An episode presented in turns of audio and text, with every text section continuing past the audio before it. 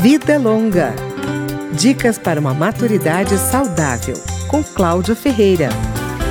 A osteoporose é a perda da força dos ossos a partir dos 50 anos. 40% das mulheres e 13% dos homens podem sofrer algum tipo de fratura por causa dessa fragilidade. Mulheres na menopausa e pacientes que usam corticoides têm mais chance de ter a doença, que é detectada pelo médico no exame de densitometria óssea. Ele vai tentar diagnosticar e tratar a osteoporose antes que as fraturas apareçam, evitando as perdas ósseas e prevenindo as quedas. Todo cuidado é pouco.